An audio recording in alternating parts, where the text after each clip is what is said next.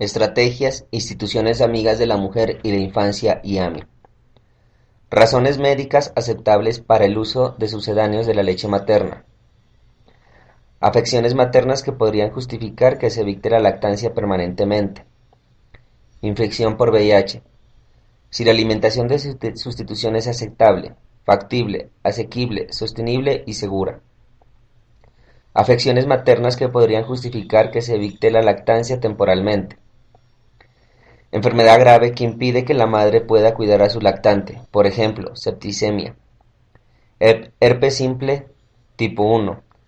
Se debe evitar contacto directo entre las lesiones en el pecho materno y la boca del lactante hasta que toda la lesión activa se haya resuelto.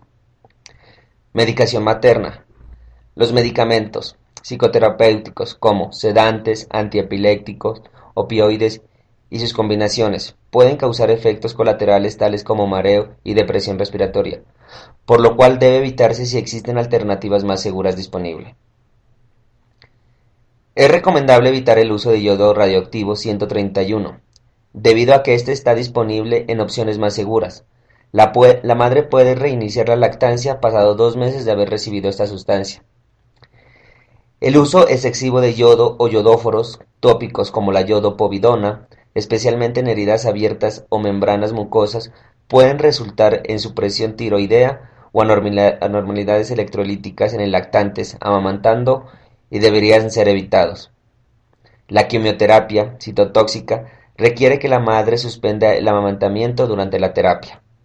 Afecciones maternas durante las cuales puede continuar la lactancia, aunque representan problemas de salud preocupantes, tales como absceso mamario, el amamantamiento debería continuar con el lado no afectado. El amamantamiento con el pecho afectado puede reiniciarse una vez que se haya iniciado el tratamiento. La hepatitis B. Los lactantes deben recibir la vacuna de la hepatitis B en las primeras 48 horas o apenas sea posible posteriormente. Hepatitis C. Mastitis. Si la lactancia es muy dolorosa, debe extraerse la leche para evitar que progrese la afección. La tuberculosis. El manejo de la madre y el lactante debe hacerse de acuerdo a las normas nacionales de tuberculosis. Uso de sustancias. Se ha demostrado que el uso materno de nicotina, alcohol, éxtasis, anfetaminas, cocaína estimulantes relacionadas tienen un efecto dañino en el lactante amamantándonos.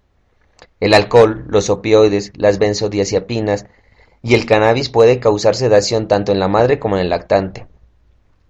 Se debe motivar a las madres a no utilizar estas sustancias y darles oportunidades y apoyo para abstenerse.